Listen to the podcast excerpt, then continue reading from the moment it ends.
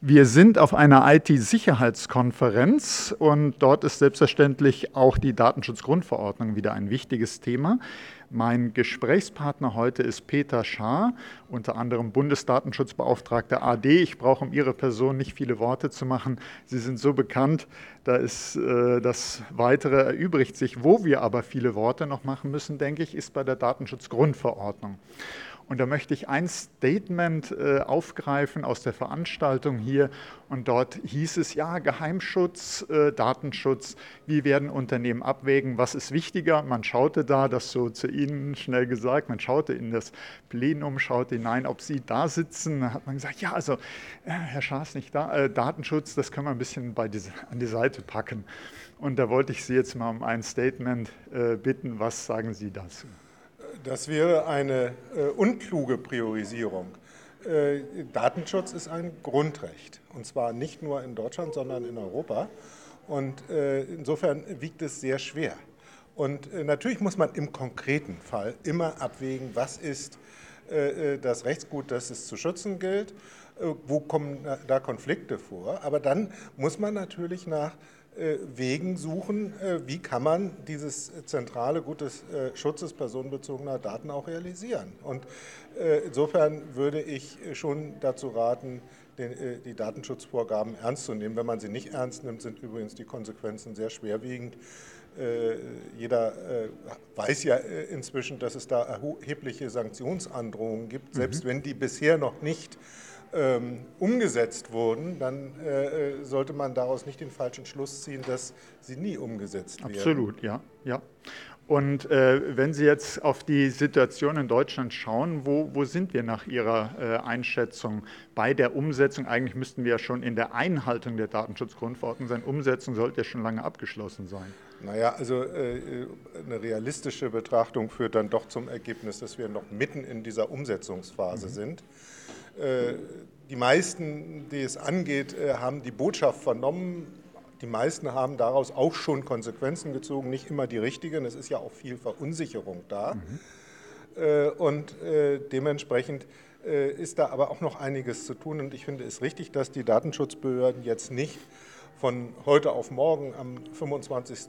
Mai äh, jetzt losgezogen sind und äh, harte Strafen verhängt mhm. haben, mhm. sondern dass äh, sie hier erstmal nochmal die Aufgabe sehen, zu beraten und den Unternehmen und auch den Bürgerinnen und Bürgern dabei zu helfen, diese Vorgaben zu verstehen. Und da machen ja, genau wie Sie sagen, die Aufsichtsbehörden wirklich schon sehr, sehr viel, haben Hotlines eingerichtet, haben FAQs veröffentlicht und man merkt, äh, dass man dort, so mein Eindruck, äh, wirklich unter Volldampf arbeitet. Äh, man hört andererseits hier auf der Konferenz auch sehr wichtige Aufgaben. BSI wird Personal aufgestockt, Ermittlungsbehörden bekommen mehr Personal für Cybercrime. Ist da der Datenschutz ein bisschen stiefmütterlich? Was, was müsste da vielleicht noch geschehen für die Aufsichtsbehörden? Also äh, man hört doch Datenschutzbeauftragte nach wie vor klagen über die unzureichende Personalausstattung. Ich glaube aber, dass das in, äh, nicht, nicht, nicht generell äh, gesagt werden kann. Auf Bundesebene ist die Behörde der Bundesbeauftragten doch massiv aufgestockt worden, also eine Verdoppelung des Stellenbestandes, mhm. auch wenn viele dieser Stellen noch nicht besetzt sind. Das ist aber natürlich ein Problem, mit dem viele Unternehmen genauso zu kämpfen haben und andere öffentliche Stellen. Mhm. Bei den Landesdatenschutzbehörden ist das Bild sehr uneinheitlich. Es gibt einige, die sehr äh, stark auch äh, mit neuem Personal versorgt worden sind und bei anderen hält sich das in, auf der Ebene von homöopathischen Änderungen. Das reicht natürlich nicht aus.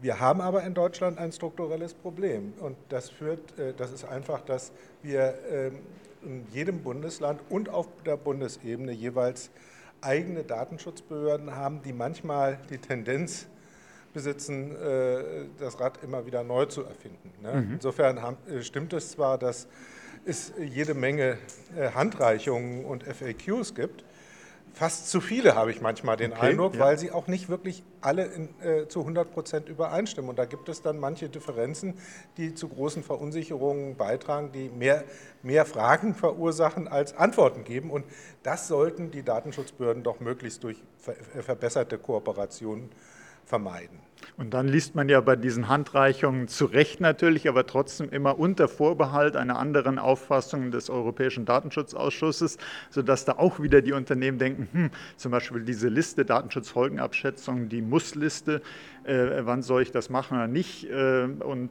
das ist jetzt erstmal vorbehaltlich. Und dann sind die Unternehmen natürlich, wo, wo, wo stehen die Unternehmen, was, was haben die vielleicht noch für einen Bedarf oder wo können die sich noch Hilfe holen? Also ich denke, äh, äh diese Mussliste ist schon mal ein ganz wichtiger Schritt gewesen, aber sie klärt nicht wirklich äh, alle Fragen. Also es gibt da eben auch noch äh, äh optionale äh, mhm. und, und, teilweise landesspezifische, also bundeslandspezifische Listen, die dann eben teilweise doch voneinander abweichen. Denken Sie zum Beispiel an die Frage, ob in einer ärztlichen Praxis äh, eine Datenschutzfolgeabschätzung erforderlich ist mhm. oder nicht. Da, mhm. da kommt Schleswig-Holstein zu einem anderen Ergebnis als Bayern. Also das, das, das schürt, glaube ich, die Verunsicherung. Äh, der Europäische Datenschutzausschuss, der wird sich dann mit solchen Themen befassen, wenn es zwischen den verschiedenen Mitgliedstaaten unterschiedliche Auslegungen gibt. Mhm. Insofern wird es diese Nachjustierungen sicherlich geben, aber bis es dazu kommt, ist man auf der sicheren Seite, wenn man dort, wo eben eine, eine, ein bestimmtes Verfahren auf dieser Mussliste steht, dass man dann solche Datenschutzfolgeabschätzungen eben auch durchführt. Ich kann mir nicht vorstellen, dass der Datenschutzausschuss auf europäischer Ebene äh, das die, die, die, davon betroffenen Unternehmen enger fassen wird. Mhm. Ich, das, mhm. Da, kommt eher, äh, da kommt es eher dazu, dass das nochmal etwas erweitert wird. So schätze ich das zumindest. Okay, ein. ja. Und wenn man jetzt das Unternehmen sagt, hm, Datenschutzgrundverordnung, ich stecke eigentlich noch mittendrin, wo sollte ich jetzt als Unternehmen Schwerpunkt drauf setzen, Fokus? Man muss ja immer irgendwo mit anfangen oder weitermachen. Was wäre da besonders dringend jetzt? Also ich denke, dort, wo man äh, äh, bei der Bilanzierung auch anfängt, nämlich äh, in der Inventur. Was haben wir für Verfahren? Welche Daten werden verarbeitet? Äh, wer ist dafür verantwortlich? Für welchen Zweck erfolgt die Datenverarbeitung? Also dieses sogenannte Verfahrensverzeichnis mhm. ist sicherlich der Startpunkt. Mhm. Und, und zwar völlig unabhängig von der Frage, ob es jetzt dazu eine äh, ausdrückliche Ver, mhm. äh, Verpflichtung in der Verordnung gibt oder nicht. Das Sondern ist jedenfalls etwas, das ist ein Instrument. Mhm. Das ja. gilt im Übrigen auch für die Technikfolgenabschätzung oder Datenschutzfolgeabschätzung. Auch dort handelt es sich ja um ein Instrument, das äh, letztlich äh, dazu äh, führen soll, dass man einen risikoadäquaten Ansatz findet. Mhm. Ne, und, äh, und zwar bei besonders risikobehafteten mhm. Verfahren und dass man Lösungen auch äh, formuliert. Diese, das ist ja mehr als eine reine Folgenabschätzung, es ist ja auch ein Maßnahmenkatalog, der, mhm. darauf, äh, äh, der, der dann darauf basieren soll. Das ist ja genauso vorgesehen, auch in der Verordnung. Äh, das sind dann Punkte, äh, worüber dann jeweils nachzudenken ist. Die Datenschutzinformation ist natürlich auch ein ganz zentraler Punkt. Das haben ja ganz viele äh, durchaus mittlerweile erkannt. Was mhm. sagt man den Kunden, was sagt man den Nutzern eines Dienstes? Und äh, ich denke, das sind äh, äh dann zentrale, äh, zentrale Arbeitsaufträge, die erstmal erfüllt werden müssen. Und dann haben wir, äh, das, da hat sich aber im Grunde nichts geändert in Deutschland, die Verpflichtung für einige Unternehmen oder für größere Unternehmen jedenfalls, betriebliche Datenschutzbeauftragte zu benennen. Äh, solche, äh, äh, solche Benennung ist sicherlich auch sehr sinnvoll, die jetzt auch spätestens durchzuführen. Mhm dann ist man, glaube ich, schon auf der sicheren Seite. Mhm, ja, also vielleicht auch nochmal so als Botschaft für die Leser oder Zuhörer. Äh, nicht so sehr nur darüber nachdenken, muss ich ein Verfahrensverzeichnis überhaupt machen oder nicht, sondern sagen, das ist ein wirklich nützliches Instrument und wie ich das dann nenne und äh, wie ich, sondern es geht ja darum, dass ich mir eben diese Übersicht, diese Inventur mache, Richtig. dass man da Richtig. entsprechend mit äh, loslegt oder das weiter ausbaut und pflegt, weil es ja keine Einmalsache Richtig. ist. Richtig, das heißt, man muss einmal, äh, sage ich mal, eine, eine Struktur in die eigene Datenverarbeitung bringen, man muss einen Prozess äh, äh äh, äh, aufsetzen, der eine, ein, ein Update, eine Aktualisierung der entsprechenden äh, Verfahrensverzeichnisse auch gewährleistet. Ja, Herr Schaar, einen letzten Punkt noch. Wir sind hier auf einer IT-Sicherheitskonferenz. Hätten Sie einen Wunsch oder äh, einen Hinweis an die IT-Sicherheitsbranche, die sich hier ja trifft, äh, was man noch für den Datenschutz tun könnte? Also zentral ist, dass äh, das Unternehmen, und das, äh, da ist die IT-Sicherheitsbranche eher ausführendes Organ und, äh, und, und nicht derjenige, der das in erster Linie treibt, dass die Unternehmen äh, äh, dafür sorgen, dass äh, die Produkte, die sie auf den Markt bringen, die sie anderen anbieten, seien das nun andere Unternehmen oder aber auch End-User, dass diese Produkte eben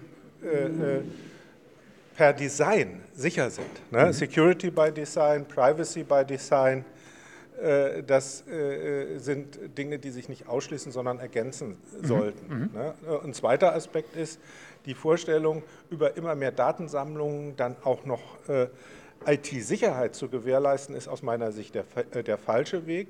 Hier kommt es eher darauf an, präventiv dafür zu sorgen, dass die Daten eben äh, wirklich gut geschützt sind. Da spielt Kryptographie eine Rolle, also die Datenverschlüsselung. Äh, äh, dazu gehört aber auch, dass man ein Stück weit die personenbezogenen Daten in Grenzen hält. Also mhm. dieser Aspekt der Datenminimierung, früher sprach man in Deutschland von Datensparsamkeit, aber das ist ja auch in der Datenschutzgrundverordnung genauso vorgesehen. Das ist aber in der Realität noch nicht überall angekommen. Ja, ich danke Ihnen sehr, Herr Schaar, für diese äh, interessanten, hilfreichen Hinweise, gerade auch für die Unternehmen und für die IT-Sicherheitsbranche, die sich hier ja trifft. Und ja, Herr Schaar, dann sind wir gespannt. Gleich gibt es ein Panel zur Datenschutzgrundverordnung, an dem Sie äh, dann teilnehmen. Und äh, ja, da werden wir auch mit dabei sein. Das war Oliver Schoncheck für Insider Research im Gespräch mit Peter Schaar. Herzlichen Dank. Danke meinerseits.